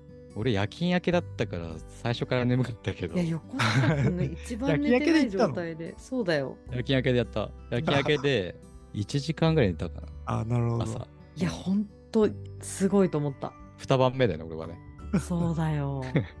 まあそれはあの、まああれだね特別なトレーニングをした方が 行っていますみたいな注意書き 書きたいよね。この方たち訓練されてるからねそうそう特別なね訓練特別な訓練を重ねていますっていう。だから。まあでも眠気はなれるとと思う。可能性はありますうね。ん。あとは眠くなったら眠いよラップを歌ってそうだね。眠いよ、寒いよ。そうね。え、そんな感じ？忘れちゃったんだけど、ラップそ。んな感じ でさ、大してリアクション取ってくれなかった気がするのに、あなんで2人そんなに覚えてんのかなって思って。いやもうだって眠くて寒くて反応できないぐらいもう、ね、反応してなかったけど、本当に、あ、2人聞いてたんだって思ったもん、今回いやいやいやその話めっちゃ2人とも覚えてたから。多分ね俺 GoPro に撮ってたと思うよ恥ずかしい。残ってんだ。またいつか編集して出していやー恥ずかしい。もうだって私2人が言わない限りもう記憶から抜けてたから聞いて恥ずかしくなったもんなんか。そんな歌ってたのかと思ってでも心当たりはあると思って。ということです。はい。じゃあケイタからの感想は以上でした。素晴らしい。ありがとうございます。参考になるね。私たちが忘れていたことをケイタが思い出させてくれたね。いやーここから派切ねどうなっていくか楽しみだね。楽しみですはいね。そして私的な体感もじゃあ少しはい手短に、私は野沢65キロから2週間後うん。だったから結構疲労はあったけど、それなりに走れてたんだよね。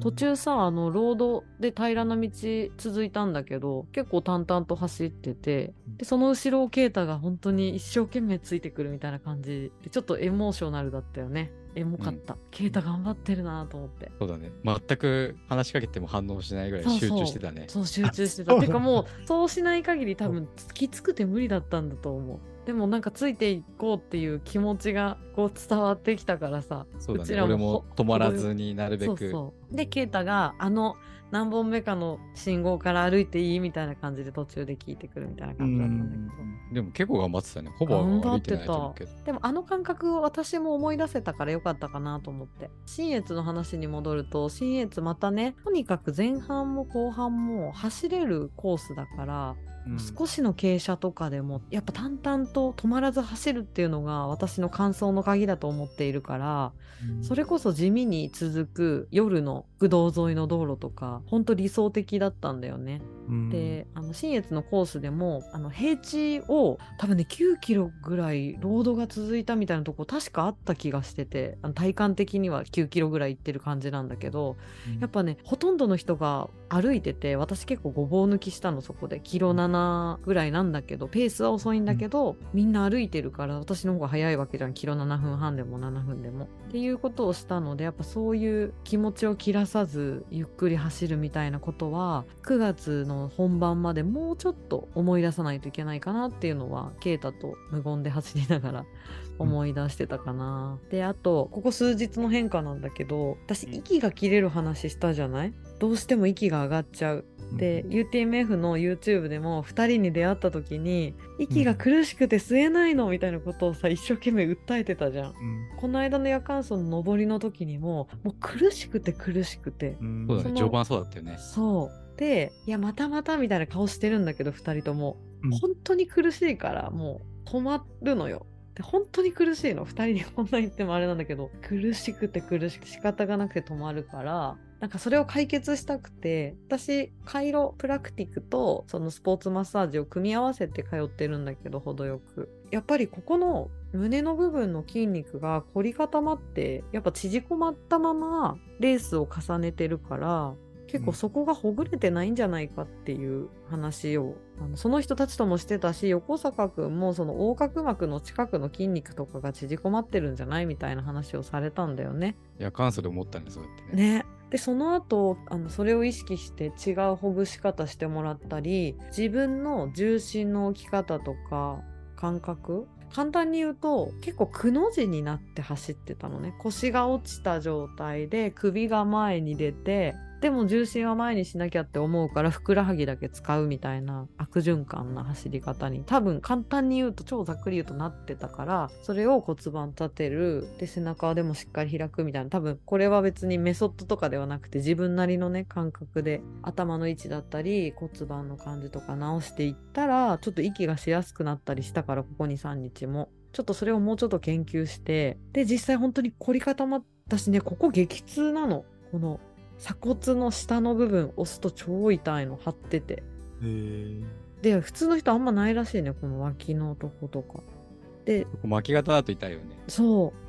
でそれをもう悶絶しながらやってもらって今ちょっと自分でもさすれるぐらいになったんだけど、走ってる最中はもうここが激痛だからわざわざ指突っ込んで「痛て!」って言いながらほぐしてたのね。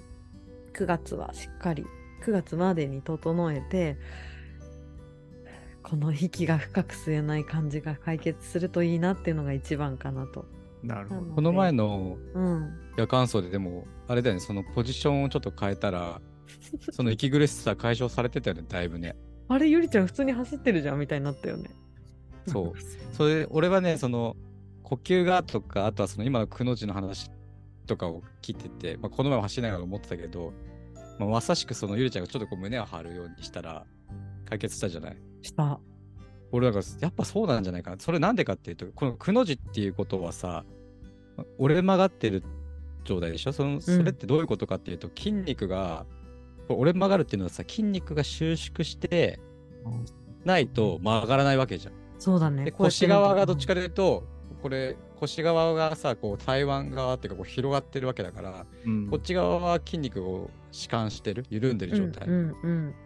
でも、呼吸を吸おうと思ってこう胸が動く胸が広がる胸郭が広がる状態ってことは、ね胸を本当は広げなきゃいけないのに、折れ曲がってると、うんまあ要は筋肉は硬くなってるし開きにくいじゃない。うん。だからうまく肺とかさ胸が広がらなくて露骨とかが広がらなくて、まあ、単純に酸欠みたいになってたのかなっていう。本当にそうだと思う。俺走りながらさゆりちゃんに心拍はってすごい聞いてたじゃん。うん。今心拍見れないからって言われてそうそう。どんな時計だよって思ったけどでもさでも UTMF の時はあそうそう UTMF の時はさ心拍が上がらないけど息が吸え息が吸えなくて苦しいドキドキする苦しいけど心拍が上がってないって言われて俺意味が分からなかったずっとそれ訴えてたよね。うんだからだからけど数字的にはもう180ぐらい出てるだろうと思って見るのに105とか90とか。いやいやこの息遣い180ですよっていうのを一生懸命2人に言ってただから俺はそのなんだろうなずっと心臓となんかその呼吸を考えてたんだけどじゃなくて走りながらこの思ったのは単純にその筋肉とか体の使い方で呼吸が吸えないように追い込んでんだなって思ったからその話してて、そしたらなんか本当にしなんか終盤もうなんかその話なかったように普通に走ってるから。そうなんかポジションをね手に入れたというかすごい試行錯誤しながらこれだなと思って一旦肩甲骨寄せて胸開いてっていう走り方を試してたら超走れた。そうだから俺あんまりプロじゃないから分からないけどカイロの先生にさ、うん。そこをそういう話してうん。よりほぐしてもらったらより吸いやすくなるし、ポジションも変えたら良くなるんじゃない？うん、ちょっとだから。こう光が見えました。今更夜間走をゆりちゃんとやって、ね、さっき言ったみたいなところを試したいって言ったけど、でもまあもうゆりちゃん経験もあるし、疲れてんのにやる意味あるかなって、言ってたね。ちょっと心配してたんだけど、うん、ただまあそうやってね、悩みがこう大きく解決させられるようなあの日になったから、あ、やってよかったっていうふうにすごい思ったよね。本当に掴んだ感じあったよねあの時ね。ねえねえ、ほんとよかっただから、ここから、まあ、うん、まずは無理せず回復させて、うん、引き続き睡眠もちゃんとはい睡眠とります。優か先して、呼吸の話になるんだけど長らく息を思い切り吸ってなかったっていうことに今日気がついた。深呼吸。あ肺を広げてないってことね。で吸い切ってなかったいや、それ重要だな。多分去年100マイルも走って100マイルの最中に背中痛い息が吸えない息しきれるとか言ってたけど多分その前とかも超仕事が忙しかったから多分もう常に緊張もしていてであんまり眠れなくてとかもあったから多分もうすごい呼吸がそもそも浅くなっていたんじゃないかなって思っててでそのまま筋肉駆使するからさそりゃその姿勢のまま固まるしさどんどん筋肉も硬くなっていくよねと思ってすっごい納得がいきました。やっぱ寝てる時はね、一番こう、力も抜けて、血流もね、うまく流れて、むくみも取れるし、そういう筋肉のこりとかもね、うんほぐしてちゃんと、あと血流を流してあげれば、うんなんか良くなりそうだし、ちょっとずつ頑張ります。はい、たくさん寝て、はい頑張って。ありがとうございます。最後にもう一つ、今朝私、筑波山登ってきたんですよ、お友達と。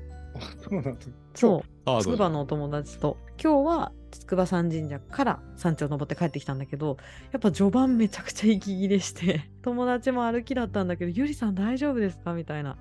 いや、こんな感じなんだよって言いながら、やっぱ後半にはやっぱり掴んで、普通にベラベラ喋りながらどガンガン登ってたから、それも試しながらっていう感じでした。いやそれをね、それも、はいあの9月までにはい。マスターして。はい。よろしくお願いします。まだ引き続き。いや、でも楽しかったし、面白かった。本当にねた、途中、雷とかすごかったけどさ、うんあ、そうだ、雨降ったよね。降ったよ。降りながら走ってた。でも雨はさ、ほとんど大丈夫だったよね。ちょほんとあそうパラパラぐらいだったよね。うん、気持ちがいいぐらい。暑かったから。走りながらさ、うん雷が光ってると危ないって思うんだけど、雷の光ってから音が鳴るまでの時間で、雷のこう距離を計算するっていうのがやっぱこう大事かなって思うんで、それちょっと皆さん覚えておいてください。ああの時は結構10 15秒ぐらいあったから、遠かったよね。そう、1秒で340メーターとかだから、まあ10秒で3.5キロ弱ぐらい ?5 キロとかは離れてるはずだから、一応大丈夫かなっていうんではい。とにかく楽しい夜間奏でした。ありがとうございました。またいつかやろうね。やろうね、また。で今度はあれか？自信100マイルか？いやー、そうでしょうね。一通り全部終わって、やりたいなー。ゆりちゃんの100マイルとか終わって、もう好き勝手やれるときね。そう、派説ね終わって、あの、もうなんだろう、自100マイルでめっちゃトレーニングっていうよりは、ピクニックみたいな感じで、そうそう、も辛いけど。う、なんかレースとかね、特になければそういうこと考えずにだやりね。たいようにやるぞみたいな。楽しみだね。密かに楽しみにしとく。12月ぐらい。寒寒いないやー、寒くていいね。あの寒さ経験したらもうどのレースでもいけるだろう、うう。ん怖いものない。あの、マイナス1度の山中湖。うんうんじゃあ、ちょっとそんな感じで。はい。ということで、次の私たちの予定は、あれですね、何回かワードで出てるけど、筑波連山。筑波連山天空ロードトレイルランですね。うん。はい、そうです。はい。25キロ。8月27日。頑張ろう。7人ぐらい ?6 人ぐらい何人で出んだ私たち。結構いっぱい出るね。6人か。多いね。多いね。みんなショートみんなショート。みんなしょぜひ、僕も出るよというランナーさん、向こうでお会いしましょうですね。はい。ピロトーク聞いてますと。ピロートークぜひ声かけてください。あのね、そうだ、今日ね、今日なんだけど、奥武蔵ロングトレイルの症状届いたってやつをね、リールにリール？載せたのよ。ナレーションつけてさ。そしたら、僕も奥武蔵ロングトレイル105キロ出走してました。黒山の登りでお会いしましたが、ポッドキャスト聞いてますと恥ずかしくて言えずじまいでした。壁のような登りが続くとはこのことで、ポッドキャストを聞いて共感しまくりでした。お疲れ様でしたっていうコメントをくださった方がいらっしゃって、ちょうどタイムリーに。すごい。嬉しいね。ねポ。ッドキャスポット。ドキャストを聞いてますはね、恥ずかしくて言えないですよ。ピロートーク聞いてますでね。そしたらなんとかなるかな。ぜえひでも本当コメントありがとうございます。めちゃくちゃ 3人でいつも喜んでおりますので、皆様これからもあのピロートーク聞いてるよとか面白かったとかくだらなかったでも何でもいいので SNS やコメント欄で教えていただけたらと思っています。ちょっと締めっぽくなるんですけど、締め。ね、締め、締めっぽいじゃなくて、締めになるんですけど、締めになるんですけど、うんと、ゆりラジのアカウントがインスタグラムとツイッター両方あの出していますので、ハッシュタグでひらがなでゆりラジ、またはハッシュタグと英語でランニングポッドキャストで、それとコメント欄で書いていただけたらなと思っております。しっかりね、コメントだと3人も3人ともしっかり読めるのもあるので、あと DM だと意外とどこに行っちゃったかわかんなくなるっていう、あの、アクシデントもあったりするので、ぜひコメントお待ちしております。というわけで、じゃあ、筑波連山までしっかり睡眠をとって、備えるとともに、またじゃあ次は、連山後連山後すごい先。でもまあ、えそうだよね。すれば。連山後に連山の反省と、そうなるよね。だって、待って、すごい先とか言っときながらさ、もう8月なんだよね。今。まあ先じゃないよ、だから。違いました。なので、えっ、と、しっかり編集して皆さんにお届けしたいと思いますので、今日もあの皆さん聞いていただきありがとうございました。ありがとうございました。ありがとうございました。みんなピロってるね、ちょっとね。拾ってますね。いや、俺は違う、今ね、この放送が連山までに放送されるかなって 想像してる。絶対放送するから。待ってろよ待ってろよ。たためがちな人だから。待ってろよ。とりあえず私は夜間奏終わったらやるからな。というわけで、本当に今日もありがとうございました。ではまた次回お会いしましょう。ありがとうございました。あありがとうございました。ありがとうございます。はいすごい最後みんな静かだったね。いや、なんか、いや、自分で聞き直したときに、ありがとうってこれが言ってるとうるせえなって思うから。あ、そうなの？なんかそう、だからさ、私今日続くのかと思ってさ、あの、待ったら2人ともなんかシーンだったから、私だけ挨拶だった。いやいや、ゆりちゃんの声はいいんだけど、うん。外野がわーわー言う必要ないから。いいんだよ、言って。はいもう途中からさ、0時過ぎたなって思ってたよね。そうだよね。ねいや、俺もあの58分ぐらいだったけど。和樹ちゃんもちょいちょい時計見てくれて、きっとこれ、私も途中から、あ、12過ぎたと思いながら、明日早いのに、そう、2人感じてるなと思ってたから、ありがとうございました。